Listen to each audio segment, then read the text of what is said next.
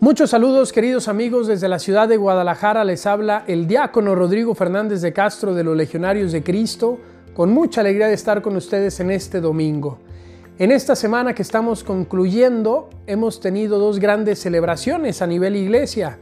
El primero de noviembre celebramos la solemnidad de todos los santos, todos los santos que viven en el anonimato, hombres y mujeres que son bienaventurados pero que no están reconocidos oficialmente, pero no por eso no están en el cielo, al contrario, están ahí en el cielo disfrutando de Dios e intercediendo por nosotros.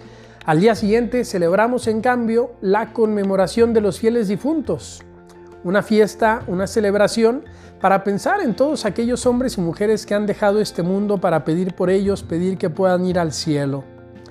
Y creo yo que las dos celebraciones nos hacen pensar en lo que es nuestra vida, en el destino al que estamos llamados a llegar, que es el cielo. Quería compartirles que el día 2 de noviembre tuve la oportunidad de ir al seminario diocesano a grabar un podcast con algunos seminaristas que me invitaron y al final pude quedarme a la misa de, la solemnidad, de la conmemoración, perdón, de los difuntos que celebraron allí en el seminario. Pude participar como diácono. ¡Qué misa tan más hermosa, queridos amigos! Una liturgia muy exquisita, muy bien preparada, muy bien ensayada. Los acólitos, los lectores, muchos seminaristas que cantaban con fervor y un coro de verdad estupendo que nos hacía sentir en el cielo. Fue una misa de requiem bastante hermosa, bastante sentida con todo el corazón, que nos ayudó a todos a vivir pues esta celebración de los fieles difuntos. Y lo que les quería compartir además de esto además de decirles que aquí tenemos, gracias a Dios, un seminario muy hermoso en Guadalajara, pues quería compartirles que al día siguiente tuve la idea de mandarle a uno de los obispos auxiliares, aquí en Guadalajara está a cargo el señor cardenal Francisco Robles Ortega, con seis obispos auxiliares que le ayudan en el gobierno de la diócesis, que es muy grande. Tuve la idea de mandarle cuatro fotos de esta misa en el seminario a uno de los obispos junto a una nota por WhatsApp. ¿Y cuál va a ser mi sorpresa? Que a los pocos minutos me llama el mismo obispo y me dice que había visto con alegría las fotos y el mensajito y que había dicho, hombre, pues en lugar de contestarle por WhatsApp, le voy a llamar a saludar. Realmente, queridos amigos, me impactó positivamente este detalle, me, me, dijo mucho, a pesar de que solo fueron unos pocos minutos en los que platicamos, en los que me preguntó cómo estaba, le platiqué de lo que estaba haciendo, realmente me habló de este tipo de obispos que necesita la iglesia en el siglo XXI y me hizo recordar en estos días un discurso que el Papa Francisco dio en el año 2019 a los obispos. Y en este discurso les habla de las cuatro cercanías que están llamados a tener como obispos. Cuatro cercanías que todos deberían ir adquiriendo, ir asimilando en su propia vida como obispos del pueblo de Dios.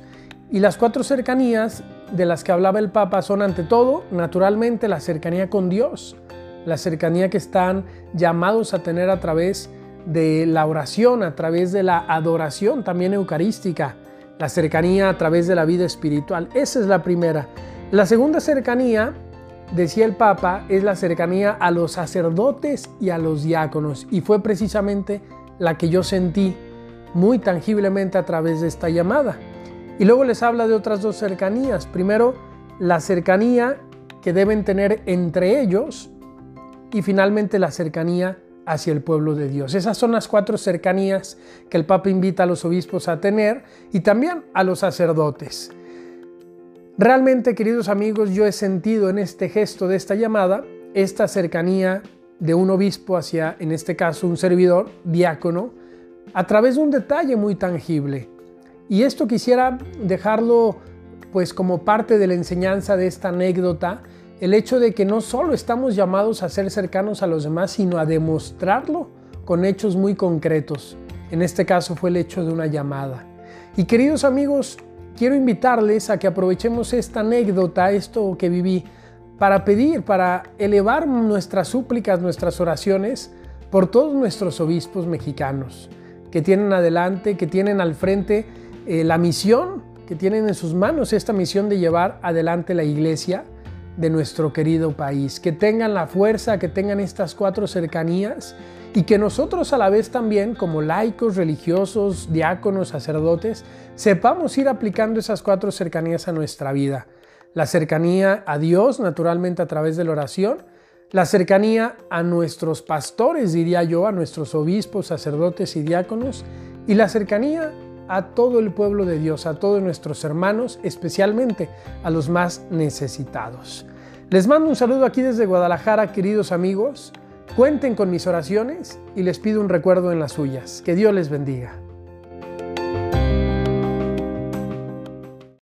Muchos saludos queridos amigos, esperando que se encuentren muy bien. Les habla Rodrigo Fernández de Castro de León, diácono de los Legionarios de Cristo, en este domingo 20 de noviembre de 2022, día en que celebramos en el mundo dos grandes acontecimientos. El primero es un acontecimiento más humano, más del mundo y es la inauguración del Mundial de Qatar.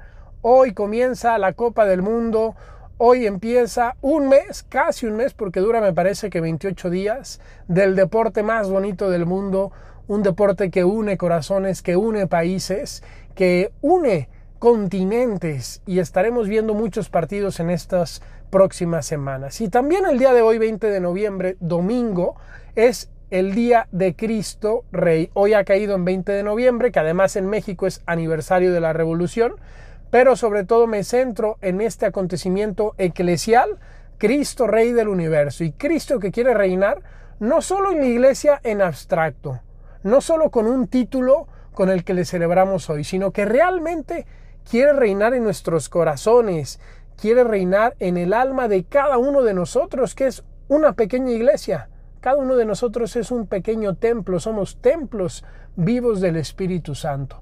Así que dos grandes celebraciones, Mundial de Fútbol y Cristo Rey. ¿Qué relación podríamos encontrar entre estas dos celebraciones? Miren, yo creo que si hay una cosa que necesita un país para ganar el Mundial de Fútbol, es el trabajo en equipo. Hemos visto muchas veces que llegan grandes estrellas a las copas del mundo, pero en selecciones que no saben trabajar en equipo, o que sí saben, pero no tan bien. Y entonces, por más estrella que seas, si no trabajas en equipo y si tus compañeros no saben trabajar en equipo, no funciona la selección. Y entonces no puedes pasar de ronda, no puedes mucho menos aspirar a ser campeón. Trabajo en equipo. Y creo que esta cualidad que vemos en un equipo que pueda ganar el mundial es una de las cualidades de Jesús.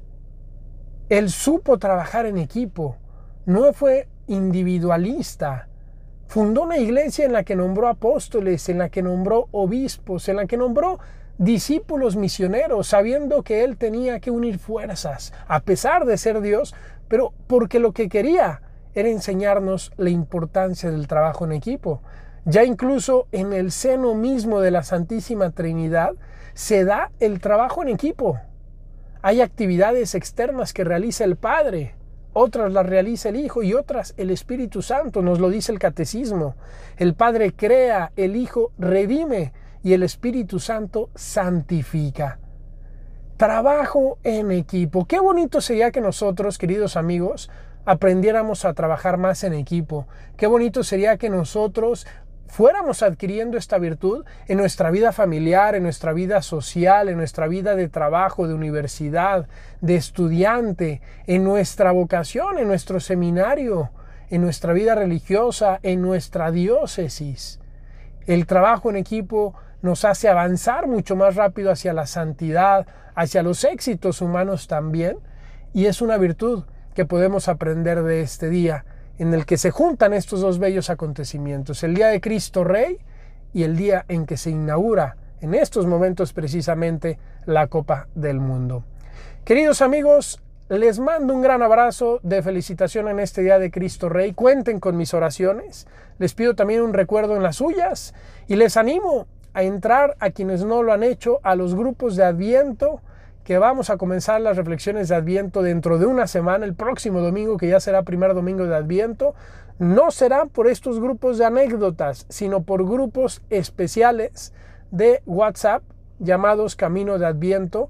Pueden encontrar los links en mis redes sociales e inscribirse para recibir breves audios diariamente, serán de 4, máximo 5 minutos, que nos ayuden a preparar para la Navidad. Dios les bendiga, feliz día de Cristo Rey y que Cristo reine en todos nuestros corazones.